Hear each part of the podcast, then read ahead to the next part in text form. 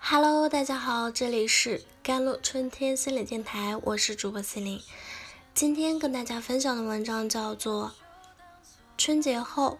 请用科学的方式减去自己的体重》。几周前，我朋友告诉我，他已经开始节食减肥了，每天早餐、晚餐吃代餐的奶昔，并且戒掉了所有的小零食，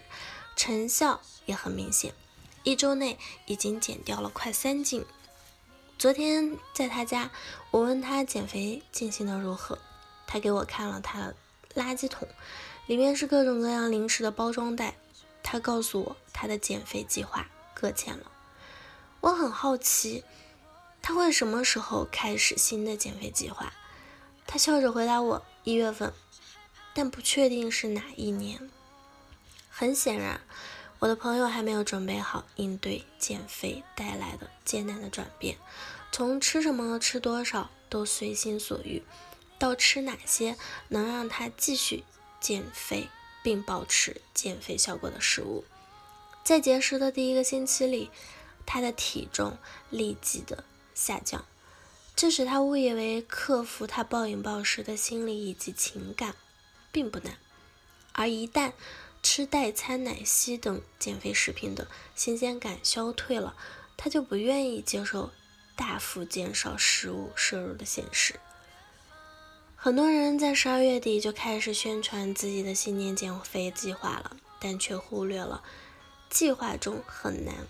困难的部分。当减肥者意识到必须对原有生活方式进行永久性的改变的时候，如何坚持下去并保持减肥的效果？坚持节食减肥意味着要避免吃零食来抵御冬季的忧郁的情绪，还要抵制任何偷懒不坚持锻炼的借口，时刻警惕食物的分量，抵制发胖食物的诱惑，认识到盲目的吃零食的摄入啊。注意酒精饮料的饮用量，克服每天体重增加的恐惧。即使上述生活方式的坚持是可以实现的，还有一个原因可以说明为什么通常我们的减肥不是永久性的，那就是我们会在压力大的时候暴饮暴食。一些体重管理计划考虑了这个问题，但他们的建议通常都是先浅的。很少会去了解碳水化合物的摄入会通过增加血清素来降低压力的情绪强度，也很少有计划提供个人的心理的咨询来帮助节食减肥者避免重复产生压力的情况。其实，各位希望减肥人士可以考虑更适合自己的替代的方案，利用冬季的几个月来确定。体重增加以及减肥后很难保持的各种原因，一旦了解了这些原因，想要减肥的人就可以尝试减少这身增加体重的行为啊，开始一个特定的减肥的计划。最常见的增重的行为包括不吃饭，尤其是早餐，无意识的吃零食啊，如糖果啊或者坚果，却不知道吃了多少，忽略了食物的分量大小。不在意酒精啊、苏打水啊、果汁的摄入，忽略摄入的高脂肪成分，如沙拉酱啊、黄油啊、奶油等等。吃不完的剩菜，坚持把它吃完。起床吃东西，然后继续睡觉。没有每天的体育锻炼或者夸大自己的运动的时间和强度，低估了或者忽视自己情绪化暴饮暴食的频率和食物的摄入量。如果在对自己的饮食和锻炼行为进行几个月的观察后，我们可以发现体重增加背后的原因，从而节食者可以很好的评估哪些减肥计划可以最好的减少或者消除这些行为，从此来制定减肥节食的计划。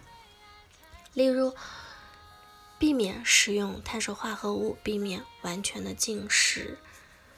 那和各种的饭局，而这些的前提都是节食减肥者对体重上涨的原因有清楚的自我认识。在决定减肥计划之前，咨询一下营养师可能会有帮助。至少我们能弄清楚正在考虑的减肥计划是否包括一些隐藏的增重的行为。减肥节食的人们请注意，减肥成功不代表所有导致体重增加的原因也会随之消失。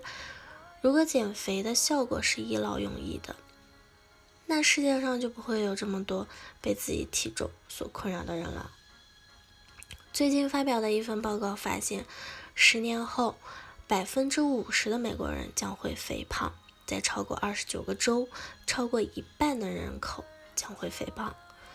我相信大家新年的愿望都不会是把年前减下来的体重加回来，所以为了自己的健康和体型，请用科学的方式减去。自己的体重。好了，以上就是今天的节目内容了。咨询请加我的手机微信号：幺三八二二七幺八九九五，我是 C 琳，我们下期节目再见。